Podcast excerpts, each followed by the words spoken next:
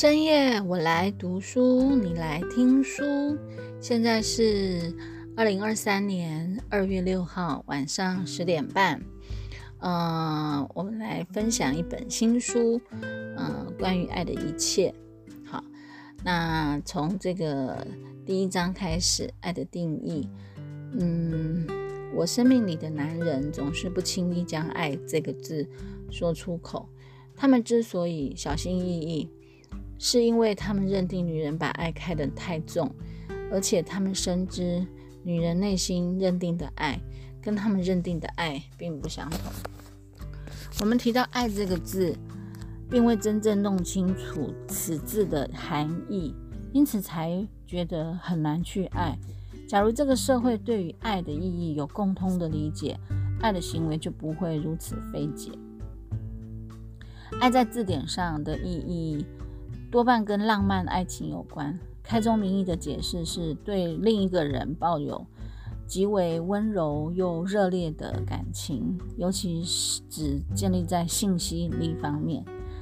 其他几种定义让读者了解一个人可能在某种环境下产生这种感受，但与性无关。然而，深情无法完整表达爱的意义。谈论爱的书籍大多设法避免给爱下清楚的定义。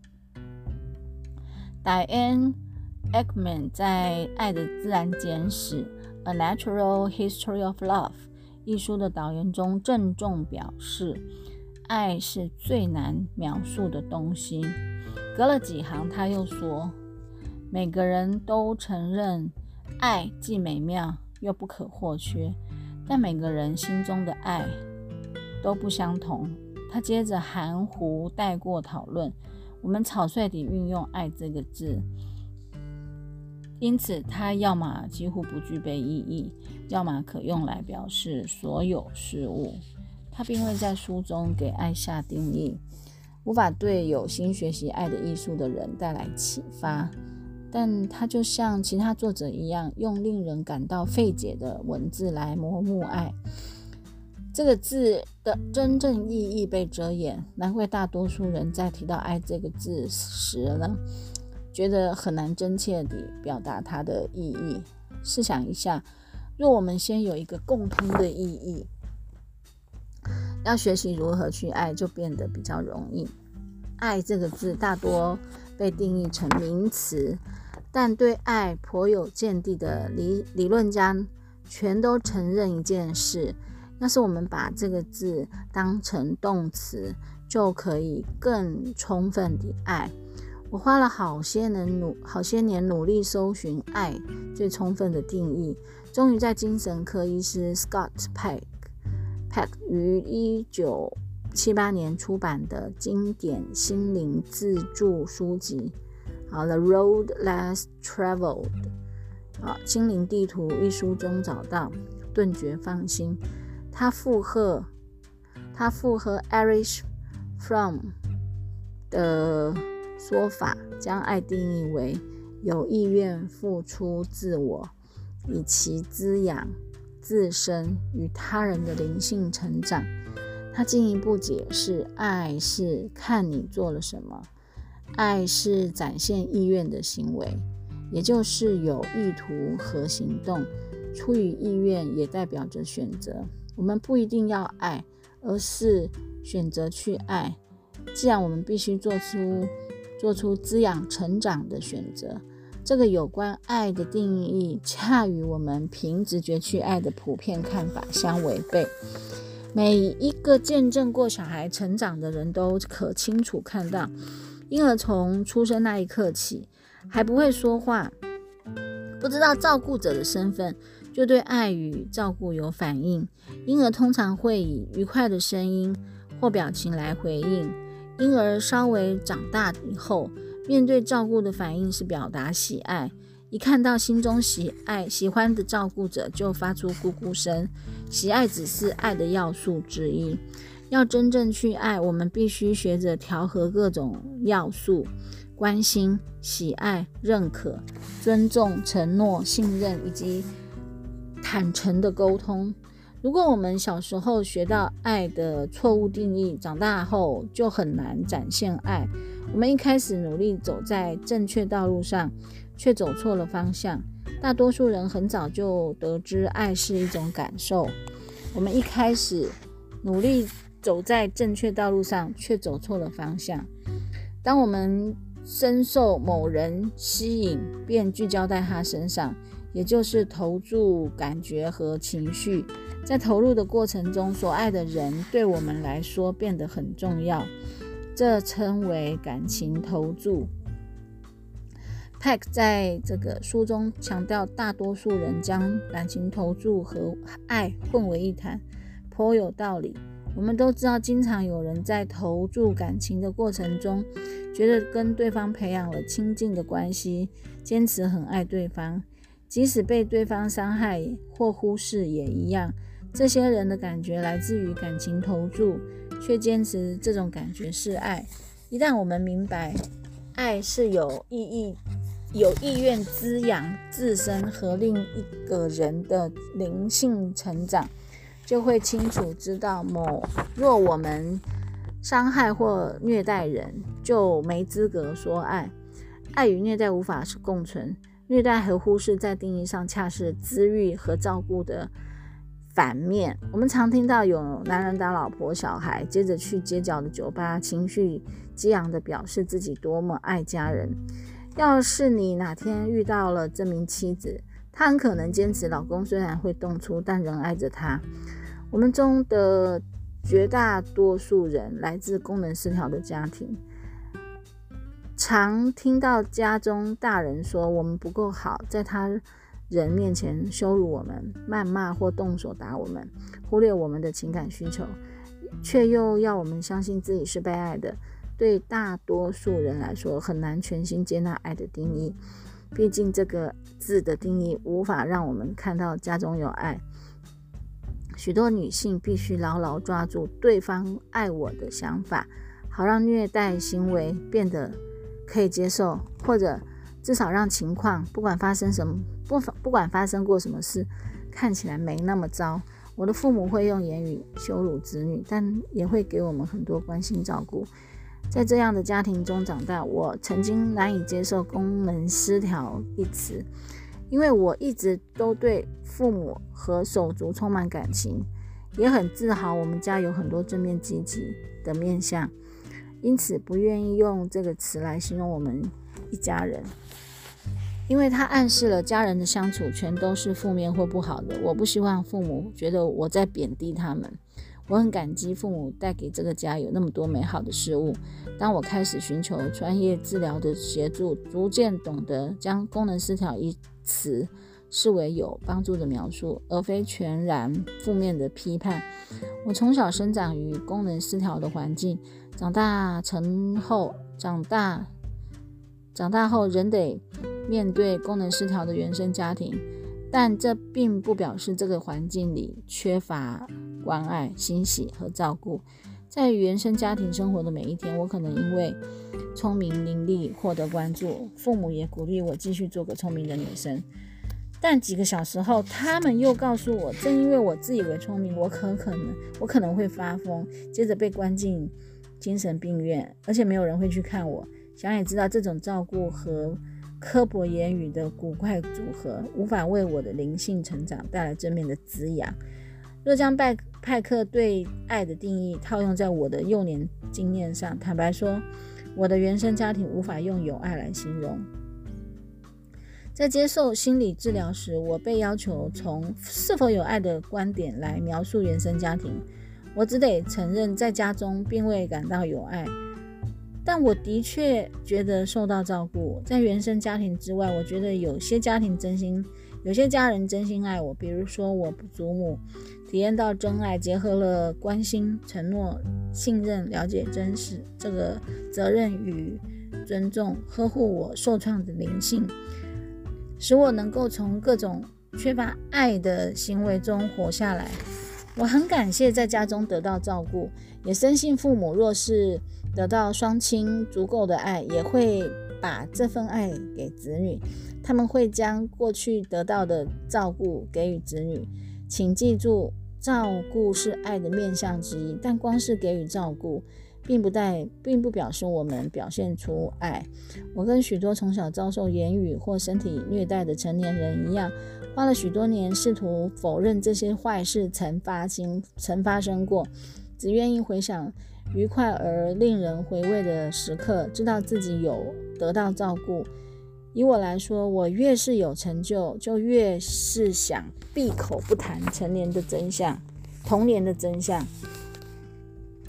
经常听到，经常可以听到心灵自助书籍与复原计划的评论家表示，许多人一心渴望相信自己的原生家庭以前是、现在是、始终是功能失调，而且缺乏爱。但我却发现，大多数人跟我一样。不论家里是否有极端的暴力或虐待情势，都不肯对自身经验发表负面言论。许多人通常得透过治疗的介入，可能是带来启迪的思想文献，也可能是心理治疗，才有办法用批判的眼光检视童年经验，承认这这类经验对我们成年以后的行为造成了各种影响。多数人很难接受这种爱的定义。我们在施加虐待的环境里，从未被爱。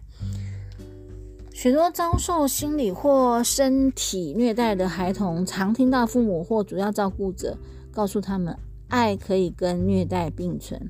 而在极端的案例中，虐待是表达爱的方式。这种错误的思考往往形塑了成人对于爱的见解。所以，要是我们继续相信，从小伤害我们的大人很爱我们，就会试图为造成伤害的大人找理由，坚持他们是爱我们的。以我来说，我小时候经常被大人公开羞辱，这种对待方式延续到我成年以后的恋情。最初我不想接受这种爱的定义，因为因为它迫使我面对可能的事实：原来我并未在最基本的人际关系里了解到什么是爱。经过数年的治疗与批判审思，我才有办法接受这个观点，承认家里最基本的人际关系缺乏爱，用不着觉得丢脸。如果一个人想达到自我复原 （self recovery），那么让灵魂健全、诚实，并且如实面对无爱的状态，是治疗过程中的必经阶段。缺乏长久持续的爱，并不代表没有关心、喜乐或者是快乐。事实上，我有几段长期稳定的婚恋爱关系，就像我和家人之间的亲情一样，充满关心，很容易就能够让我忘记情感功能失调的问题。为了改变我和家人之间缺乏爱的互动，我必须先重新体认爱的意义，接着学会展现爱意。先界定爱，全心相信这个定义是这个过程的第一步。我与其他熟读心灵地图的读者一样，很感谢这本书为爱提供了一个定义，帮助我面对生命中缺乏爱的地方。那时我大概二十五六岁，第一次明白爱是有意愿付出自我，以其滋养自身与他人的灵性成长。我用了数年时间才摆脱从前学到的行为模式，那种模式使我丧失给予并并接受爱的能力。其中有种模式让爱的时间尤为困难，那就是我总是跟有过情感创伤的男人交往。这种男人不太想展现爱意，即使他们渴望被爱。我想了解爱，却害怕。臣服，迟迟不敢信任对方。我害怕亲密，于是我便选择不太想展现爱意的男人，这样我就可以不不在这个不太令人满足的情境下练习付出爱。自然，他们不能满足我对爱的需求。我得到了习以为常的东西——关心与喜爱，通常带有某种程度的不友善、忽视。某些情况下，甚至是残酷。我有时候也会说出刻薄话。我花了很长时间才明白过来。尽管我想了解爱，其实我害怕亲密。许多人选择只有喜爱和关心的关系，但他不会发展出爱，因因为这样子比较安全，风险也没那么大。毕竟经过经营一段爱的关系，要达到更强烈的要求。许多人渴望获得爱，却提不起勇气冒险。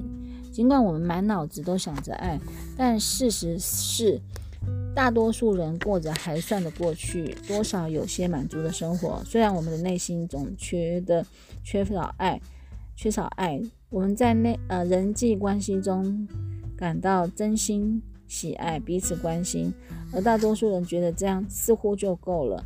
因为我们在我们通常在原生家庭得到的更少，毫无疑问，许多人甘愿接受爱对任何人来说都不一样的观念。因为若我们精确清楚地界定爱，就得正视自身的欠缺和可怕的疏离。事实是，我们文化中有太多人不知道爱为何物。